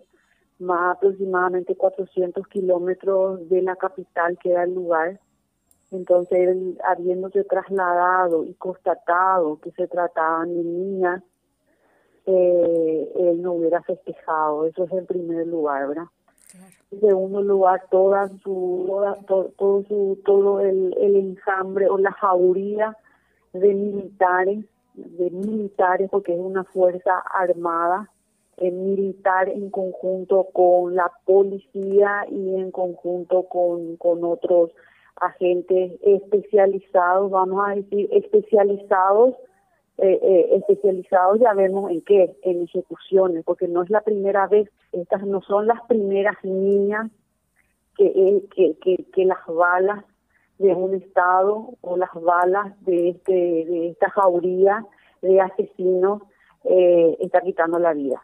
Ya hubo otro niño, o ya hubo otro niño eh, de un, niño adolescente de aproximadamente 15 años sordomudo que también fue ejecutado eh, por, por, estos militares. Bueno, y estas, eh, este, este, este conglomerado de, militares que, hizo, fue, que fue lo primero que hizo, arruinar, de hacer desaparecer y destruir todas las posibles evidencias eh, del, del, asesinato que cometieron. Eh, en primer lugar, hicieron desaparecer el, el supuesto uniforme, el supuesto uniforme de las niñas, porque la verdad que las niñas no tenían uniforme, las niñas no son beligerantes. Eh, las niñas, eh, según manifestaciones de, de, de los familiares, eh, o habían sido traídas o habían sido buscadas a los efectos de conocer a su a sus padres y de, pasar las, eh, cierto tiempo de vacaciones porque creo que creo que vinieron al final de, de, al término de las clases porque las niñas estudian en Argentina, las niñas son argentinas, las niñas viven, tienen su casa en Argentina, se iban a la escuela, tienen su tienen sus compañeritos, tienen sus amigas, tienen sus profesoras que pueden dar fe que las niñas eh, tenían vida en Argentina. No es como el Estado paraguayo las presenta eh, los generales, porque son los generales los que se expiden sobre la vida, de eso, sobre, sobre la situación las circunstancias eh, de, los últimos momentos de vida de estas niñas, calificándolas como eh, miembros abatimos a dos miembros importantes, esas titulares que daban, abatimos a dos miembros importantes de la guerrilla y de, de, 16 y 17 años. Así eran las noticias eh, que nos traían en el primer momento. O sea, mintieron hasta en la edad y procedieron a, a no realizar la autopsia como está establecido en los protocolos eh, recomendados por las Naciones Unidas para este tipo de casos, que, que pueden leer, que es uno de ellos el protocolo de Minnesota, que sí o sí se tendría que haber practicado, por ejemplo, una, una, una, una, una autopsia inmediatamente, eh, inmediatamente y con personal especializado, porque obviamente ellos van a conformar otra vez eh, con sus propios médicos forenses, que es lo que lo que quieran, y obviamente que no van a van a decir, ah, no, tenían eh, dos balazos, eh, las niñas eran de 17, 18 años, y eso eso dijeron hasta que hasta que aparecimos nosotros verdad hasta que aparecí yo eh, eh, que me contactó la familia desde la Argentina y me dicen no doctora eh, las niñas tienen 11 años acá están los documentos verdad inclusive ya yo exhibiendo los documentos de las niñas es que estos generales asesinos seguían sosteniendo en todos los medios que las niñas no tenían esa edad. Y cómplice de eso, obviamente, el médico forense del Ministerio Público. El médico forense que examinó eh, eh, eh, primeramente el cuerpo, que es tan responsable de esta barbaridad como lo como los generales, porque él sale a convalidar una cosa que no era cierta, a convalidar que, que ya eran mayores, una tenía 18, la otra 15, estaban así, ¿verdad? Seguimos en comunicación telefónica desde Paraguay con la doctora Daisy Irala, abogada defensora de las familias de las niñas María del Carmen y Lilian Mariana Villalba de 11 años de edad. Se, hizo, se hicieron los análisis. Nuevamente en Asunción, se sumó los cadáveres que fueron, los cuerpitos de las niñas fueron eh, eh, eh, sin ningún respeto eh, fueron eh, puestos en unas especies de cajas, eh, cajas duras, semejantes a la madera, vamos a decir, y fueron puestos como tumbas, en tumbas en, o sea que es un, una cosa muy dolorosa, es, es terrible lo que lo que hicieron estos militares y, y, y, y solapados, consentidos y apoyados y ensalzados por el gobierno de, de, Mario Apto Benítez y por la Fiscalía, inclusive por la Secretaría de la Niñez, inclusive por la jueza, que cuando estableció la sumación de los cuerpos nos hemos vuelto a presentar con carta poder de las madres, porque son dos madres. Me he vuelto a presentar con carta poder de la madre, acompañado del hermano de, de estas madres, tío sanguíneo de la, de la, de la, de las niñas asesinadas, con acompañamiento cónsul que estuvo desde el primer momento eh, de alguna manera y tampoco podía creer cómo se estaba comportando la jueza, me echó, me, expulsó del, del lugar, no permitió que yo como abogada eh, participe de la toma de muestra que se iba a hacer de esas niñas, tampoco permitió que participe el hermano, eh, o sea que el tío de la de las niñas, el tío sanguíneo, y tampoco permitió que participe el cónsul, ¿verdad? Yo hasta hoy día no tengo un acceso íntegro, un acceso íntegro a las actuaciones. Se me niega toda información eh, es más, en, en, ya en Amor, cuando yo le requería al fiscal Delfino eh, que me dé algunas actuaciones para que yo pueda mirar las autopsias, lo que ellos iban a analizar primero qué me van a dar, qué, qué, qué información es lo que me van a proporcionar y qué no, eh, porque no tengo acceso a nada. Claro.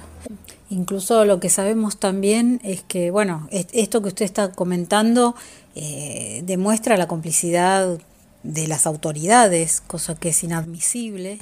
Los cuerpos de las chicas fueron enterrados en fosa común, en el cementerio municipal de Villaú, tengo entendido. Menos de dos horas, sin hacerse ningún, sin esperar. Eso es lo que yo le reclamé al fiscal, le reclamé mucho, ¿por qué no esperaste? Que por lo menos seis horas, la verdad que el protocolo dice 24 horas que tienen que esperar, ¿verdad? Porque estas niñas no murieron de enfermedad, no murieron en el hospital, eh, con sospecha de COVID, con, con, alguna sospecha de alguna enfermedad. No, estas, estas niñas tuvieron una muerte violenta. Entonces hay todo unas reglas o unos protocolos que aquí y en cualquier parte del mundo se debe seguir.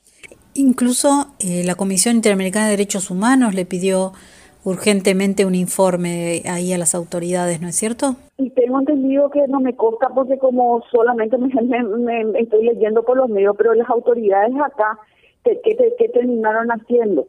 Eh, en vez de, de, aclarar las muertes de la niña, ellos lo que están buscando es cómo justificar, apoyados, apoyados por varios senadores de la República. Ojo, que acá también hay varios senadores que deben ser responsables morales de, este tipo de actos extrajudiciales, porque son los que están justificando, justificando que fue correcto el actuar de la FPC.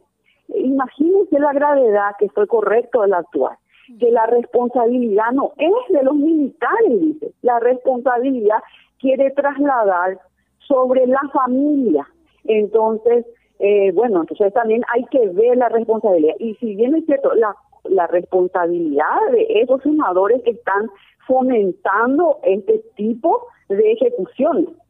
Entonces, cuando llega el informe de la de la de la comisión interamericana, el pedido de informe digo yo el llamado de atención no sé no no no sé qué cuál es el cuerpo solamente le, comentan que vino un pedido de informe no no, no sabemos la verdad del contenido la fiscalía es armar una causa penal a la familia.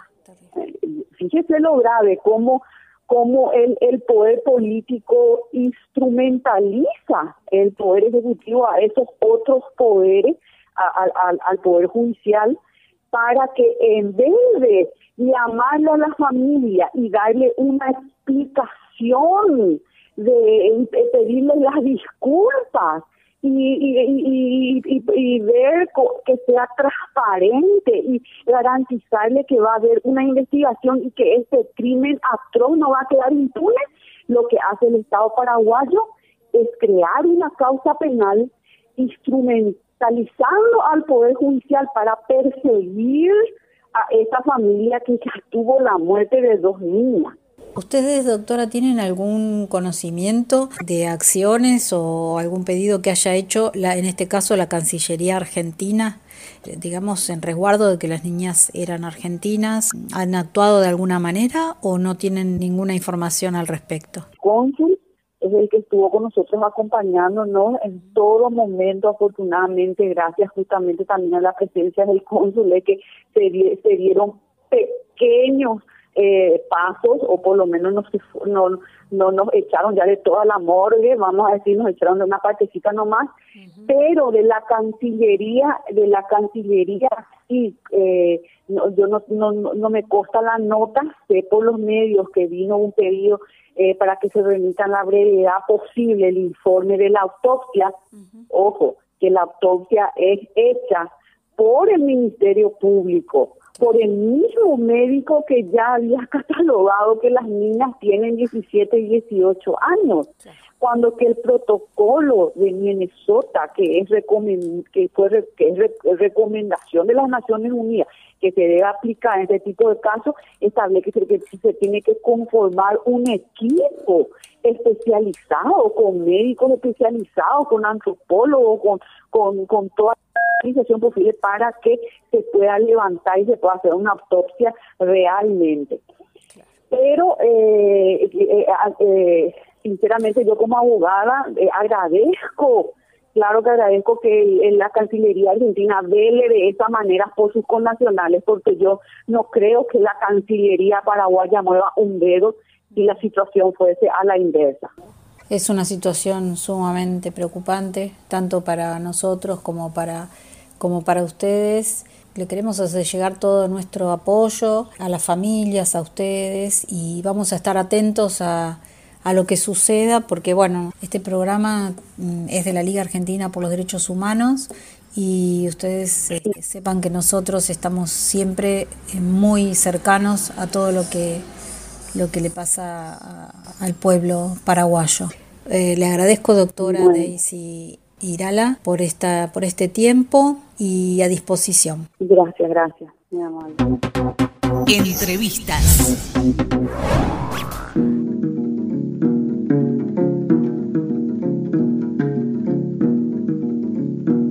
Vamos a dejar un poco estos temas tan tristes que estuvimos tocando ahora, que tienen que ver con la represión, que tienen que ver con la militarización de nuestros territorios.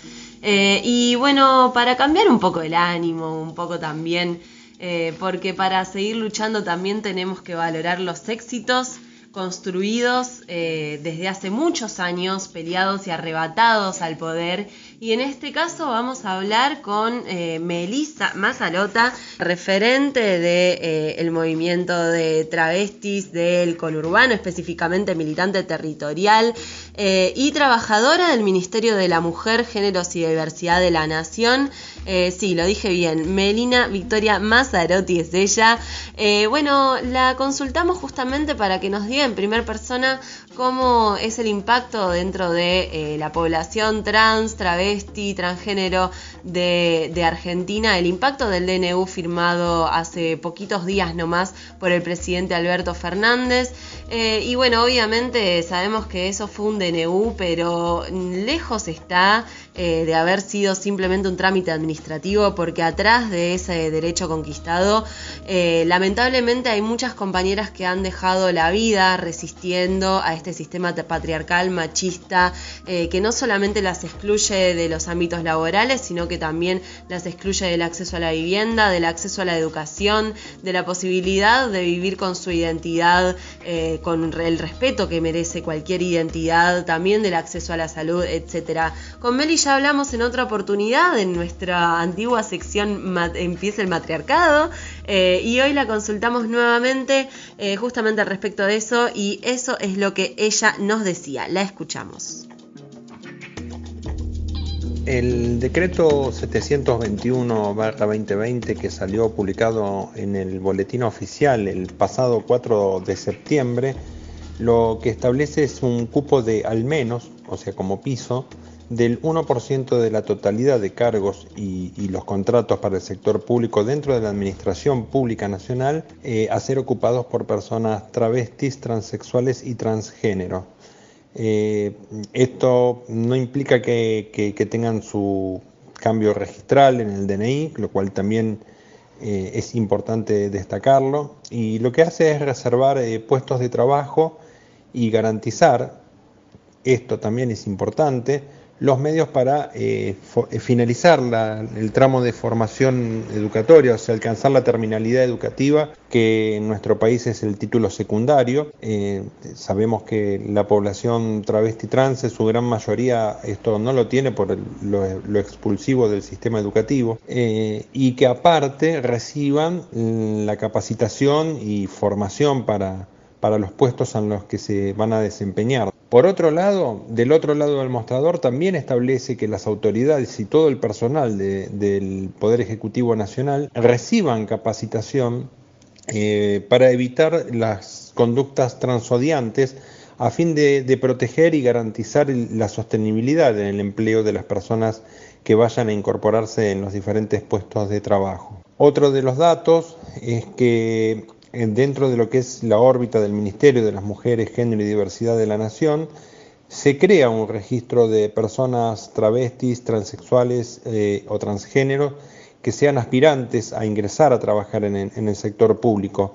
Ahí se van a dejar constancia de los perfiles de, las personas, los puestos que hay vacantes, eh, las ofertas de contratación disponibles y las cantidades de cargos que son cubiertos por estas personas. Es, oportuno también destacar que no es obligación inscribirse en este registro, es una herramienta más que establece el decreto. Para llevar a cabo todo esto, bueno, se crea una unidad de coordinación interministerial eh, que también va a funcionar en el ámbito del Ministerio de Mujeres, Géneros y Diversidad. La finalidad que tendrá es elaborar el plan de, implementación, garantizar obviamente todos los mecanismos y, procedimientos para que, para que se cumpla con el, cupo establecido, eh, garantizar los espacios que decía antes para, para la educación eh, de las personas que lo requieran porque no tengan terminado o no tengan título secundario y, después, bueno, también es, entendible que esta situación se da en el contexto de,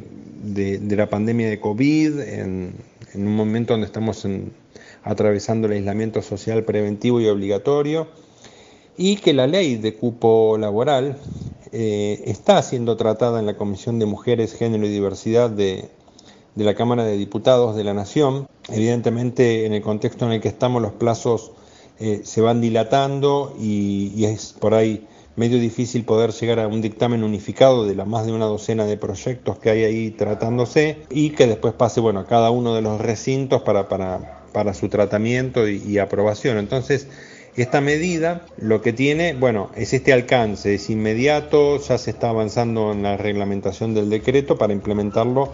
Eh, en el caso de la ley, a diferencia del decreto, es mucho más amplio porque aparte involucra eh, al sector privado, con, una serie de medidas que permitan también generar la inclusión en el, sector privado. Y también eh, decir que no es simplemente con, el cupo laboral travesti trans, eh, ya sea en el sector eh, público o privado, la solución definitiva de todos nuestros problemas y necesidades, pero bueno, el trabajo dignifica, es un avance en ese sentido, falta mucho por recorrer, pero se está moviendo, así que hay que mantener el tema en la agenda y no bajar los brazos y seguir con la militancia colectiva para que podamos alcanzar el ejercicio pleno de la ciudadanía para toda nuestra comunidad travesti trans.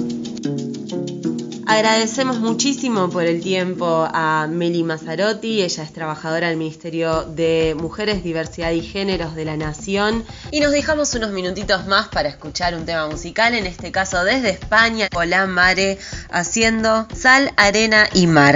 A ligar, mi amor. Vengo del centro del pecho del mar. Salitre en las manos y canciones escondidas entre los dedos jugueteando. Vengo del grito del aire, de la furia del oleaje, de la espuma del mar del norte ardiendo en el sol del sur. Soy sal, arena y mar, palabra valiente queriendo volar.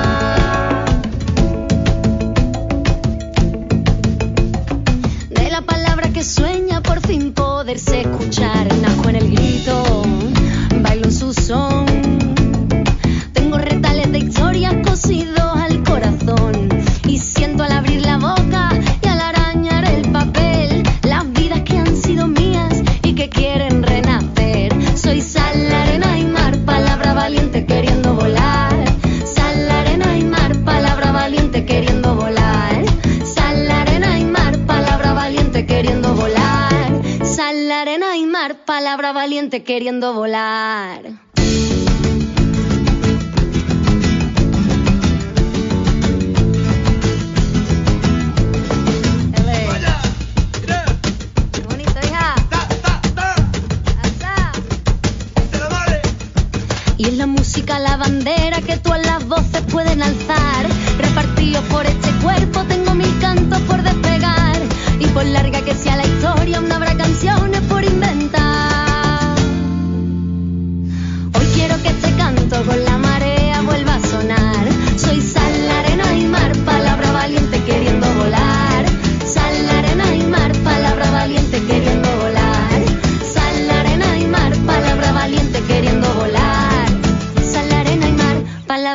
Queriendo volar. Vamos al siguiente tema, Diani. Sí, precisamente eso que hablabas tú de los derechos por conquistar. Entonces volvemos con Voces de Indoamérica. Evidentemente en este programa sobre tierras no podía faltar eh, un, un, espacio para que los pueblos originarios puedan hablar sobre sus luchas particulares en el marco de todo esto que venimos empujando a las organizaciones sociales y políticas. Así que bueno, Nora nos va a presentar lo que abordó en este Aligar mi amor para voces de Indoamérica. De Indoamérica. Yo como mujer pido que por favor nos escuches. Lucha ha sido justa de todos los pueblos, mestizos, campesinos, negros, afros, eh, pueblos indígenas, sectores sociales, todos hemos unido con una sola voz. Entonces eso pido que por favor nos escuches. Estamos en el aire con Diana Lenton. Ella es doctora en antropología, docente, estudiosa y muy comprometida con, la, con las causas de los pueblos indígenas. Gracias por este espacio, Diana. Te habla Nora Leguizamón de Aligar Mi Amor. ¿Cómo estás? ¿Qué tal, Nora? Muchas gracias por la llamada, por el espacio. Eh, Diana, nosotros estamos acá muy preocupados y nuestra consulta tiene que ver por los hechos ocurridos en Bariloche. ¿Qué opinás al respecto? Eh, son un montón de cosas que están ocurriendo, ¿no? Eh, yo también estoy muy preocupada y acá hablamos con, con personas, hay otros antropólogos, docentes, colegas que tenemos que estamos todos muy preocupados por lo que estamos viendo y escuchando, ¿no? Toda la región donde está Mascardi, donde está también Bariloche, eh, toda esta región que vista desde Buenos Aires es la Patagonia paradisíaca, la de los parques nacionales, la de los lagos, las montañas, es una región muy convulsionada donde el tema de la tierra, el tema del territorio es, es grave, es un problema desde hace mucho tiempo, sencillamente porque hay acaparación de tierras por parte de personas y grupos muy poderosos, incluso en contra de las leyes nacionales, ¿no? Porque yo quiero decir algo, hay, hay muchas personas que por ahí ven las noticias por televisión o leen en los diarios que es en esta zona de parques nacionales y que hay reclamos de las comunidades mapuche y dicen o les hacen, se, hay una bajada de opinión en este sentido que es esa tierra es de todos los argentinos, los mapuches no pueden estar ahí, como que si por culpa de los mapuche el resto de los argentinos no podríamos acceder a esas tierras y en realidad son tierras que están hace rato eh, en, en, todos los parques nacionales, pero sobre todo en los que son el Parque Nacional Lanín, en el Nahuel Huapi, donde ocurren estas cosas, eh, las tierras hace rato que están siendo eh, ofrecidas, eh, ambicionadas por parte de eh, grupos empresarios, de incluso de estados extranjeros, hay miembros de coronas reales de países europeos que tienen su mirada puesta eh, como digamos como lugares de inversión como lugares de gran riqueza económica por eh, su digamos su potencial turístico sobre todo eh, por lo que tiene que ver con las reservas de agua eh, las reservas de, de vida silvestre las reservas forestales. Son territorios muy ricos que ya eh, hace mucho que están siendo ambicionadas por muchos actores, ¿no? Y ahí están los mapuche que estuvieron siempre, que fueron arrinconados después de la llamada campaña del desierto, que tenían toda la Patagonia para ellos y quedaron en pequeños lotes y sobre esos pequeños lotes donde ellos están y donde se pueden mover es que están operando estos grupos de poder que quieren expulsarlos, ¿no? Entonces, bueno, ahí de ahí viene la fuerte criminalización que ha surgido en estos años. Eh, de repente eh, parece que eh, los, los acuerdos y los avances en el trato pacífico, por decir así, entre todas las partes que se había ido logrando de alguna manera, de repente parece que no existen y que lo único que hay es conflictividad. Y hay un fogoneo, yo veo que hay un fogoneo por parte de un sector de la prensa que probablemente esté interesado también en el negocio inmobiliario eh, y turístico y todo eso, no es solo por informar ni, ni por mal informar que lo hacen, eh, donde se mezcla todo. ¿No? Entonces eh, yo estaba viendo que, por ejemplo, además de alentar, así como hay medios que han alentado a las marchas anticuarentena, las marchas opositoras al gobierno en general en capital y en algunas provincias, también han estado mostrando esta marcha que se iba a hacer el día sábado y que finalmente se hizo, aunque sabemos que no pudieron llegar, esta marcha que salió de Bariloche, que no pudieron llegar hasta Mascardi, pero que era una marcha eh, con consignas muy violentas, muy racistas, muy exaltadas y que realmente fueron motivo de preocupación y que por eso eh, el Estado Nacional, a través de Gendarmería, eh, impidió que llegaran, digamos, protegió de alguna manera a la comunidad para que esta, este grupo de gente no pudieran llegar hasta la comunidad. Seguimos conversando con Diana Lenton, ella es doctora en antropología.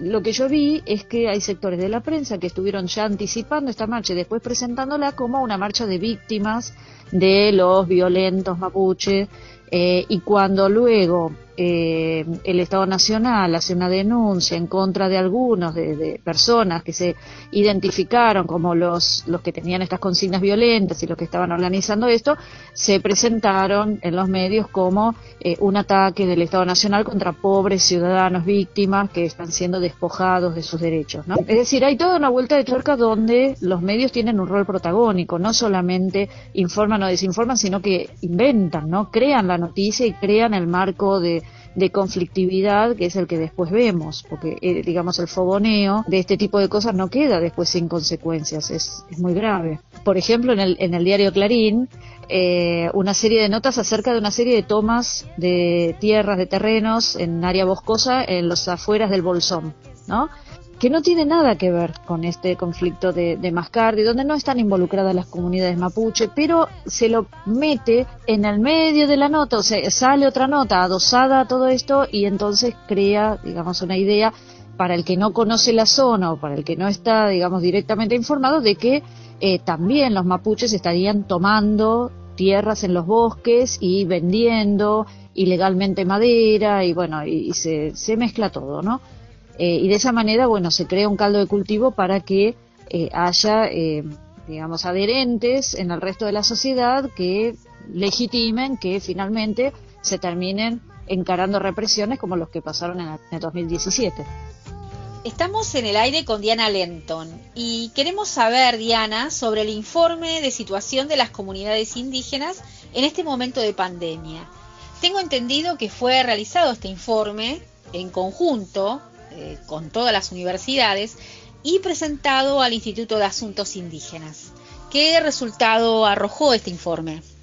Sí, es un informe en el que nos juntamos, trabajamos juntos, eh, docentes e investigadores de la UBA, de distintos equipos de la Universidad de Buenos Aires y también de otras universidades. Participaron de universidades nacionales de todo el país. El objetivo que nos movilizó fue poder dar un panorama rápido y con todas las dificultades que tiene digamos, el hecho de, estar en un, bueno, cuarentena, ¿no? Eh, que no se puede viajar, hacer trabajo de campo, pero bueno, por este por medios remotos, es decir, por, por teléfono, por internet, por WhatsApp, fuimos entrevistando a las personas que conocemos, con las cuales trabajamos en distintas comunidades del país, para poder eh, brindar un informe de situación acerca de cómo se estaba transitando en las comunidades indígenas el tema de la pandemia. Y este informe se presentó al Instituto Nacional de Asuntos Indígenas y a las organizaciones que están reflejadas, por ejemplo, en la mesa, que, que es asesora en el en el mismo instituto, eh, en el CPI, bueno, eh, donde participan también referentes de los pueblos indígenas. Como resultados, digamos, eh, esto este informe está abierto y todavía hay, digamos, va a venir seguramente una segunda, esto fue como una segunda parte, va a haber como una tercera parte donde se puedan agregar más informaciones. A grosso modo, lo que todos estamos de acuerdo que hemos percibido es que a causa tanto de la pandemia como de eh, lo que ha sido eh, el aislamiento social obligatorio, eh, se refleja, no se maximizaron, no se demuestran algunas cuestiones estructurales que ya existían, pero que se potenciaron o se reflejan ahora, ¿no? una de esas cuestiones tiene que ver con la desigualdad en términos de acceso y sobre todo de acceso a aquella eh, acceso a la salud, ¿no? Lo, que siempre supimos, ¿no? Que había dificultades en el acceso a la salud, sobre todo en pueblos rurales, en áreas rurales, pero que ahora las medidas que se dispusieron para el tema de eh, por el tema del aislamiento, por ejemplo, eh, impactaron en algunas áreas rurales de manera que esta desigualdad se maximizó. por ejemplo, a los subsidios, el IFE, etcétera, que se hacen muy difíciles en áreas rurales y en áreas de comunidades indígenas donde la conexión a Internet prácticamente no existe. Eh, y después, por otro lado, lo otro que también se maximizó fueron ciertas eh, inclinaciones hacia la violencia por parte de eh, la sociedad hacia del resto de la sociedad hacia las comunidades indígenas ciertos estereotipos ciertas muestras de racismo que la pandemia potenció, ¿no? Y que fue en algunos, sobre todo al principio del aislamiento obligatorio, se vieron eh, muchas muestras de discriminación, de, estigmatización de los pueblos indígenas como si fueran, digamos, eh, causantes de contagios, como si fueran eh, personas que hay que mantener dentro de sus comunidades y que no puedan circular. esto se vio muy evidentemente con aquella familia que fue atacada en Fontana, donde eh, el estigma que, se les ponía encima era el de indios infectados, ¿no? Y que eso este, legitimó en su momento una represión policial que, bueno, por suerte fue denunciada y, se supone que se está siendo juzgada en este momento, ¿no? Muchísimas gracias, Diana Lenton, para ligar mi amor. Bueno, gracias a vos. Al repicar de un tambor. Yo le canto a las mañanas y al sonido de mi voz para que sea escuchada y mi pueblo tenga unión, más justicias y derechos con palabra e intención. También canto a los gobiernos que escuchen esta canción y no derramar más sangre que me arranca el corazón. Si te sirve de algo, muchos ya se han ido sin razón, pero con un gran motivo pido al mundo más amor, perdón, amor, perdón, amor, perdón, amor, perdón.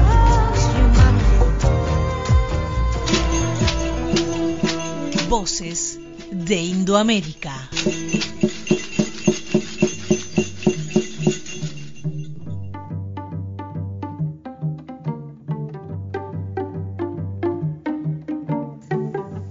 Bueno, y así llegamos al final de estas dos horas de Aligar mi amor, un nuevo episodio en donde abordamos los conflictos territoriales desde un montón de perspectivas Así que bueno, Diani, primer programa que hacemos juntas, la verdad que a mí me gustó muchísimo grabarlo. Recuerden que este es un programa grabado antes, no salimos en vivo, pero aquí estamos concluyendo esta tardecita eh, primaveral realmente muy linda eh, juntas, haciendo este episodio número 26 ya. Sí, yo, yo creo que bueno, fue una forma también de eh, hacer más distendido el programa, también para nosotras, sabemos que todos ustedes también, al igual que, que toda la Argentina y todo el mundo está padeciendo esta, esta cuarentena, pero seguimos insistiendo en la necesidad de quedarnos en casa, de cuidarnos. Aquí también nosotras tomamos todas las medidas para poder grabar este programa para ustedes. Un placer que 26 programa lo hayamos eh, grabado juntas y bueno, no queda más que agradecerle a nuestro equipo de producción, a Elisa Giordano, a Olivier Rebursin, a Alberto Tieskiewicz, a Gonzalo Beiber, por supuesto, a Clara López Pereira, a Paloma García, a Noé Ciulla y un saludo muy especial eh, a Mariana Fossati, que es nuestra locutora, la que hace estos recortes para que Alegar mi amor. Eh, Sí, para promocionar nuestro programa, para poder contarles sobre las otras cosas que hacemos en la liga y demás. Así bueno, que bueno, gente. Nos despedimos entonces, Aye, hasta el sábado que viene y esto fue A Ligar, mi amor.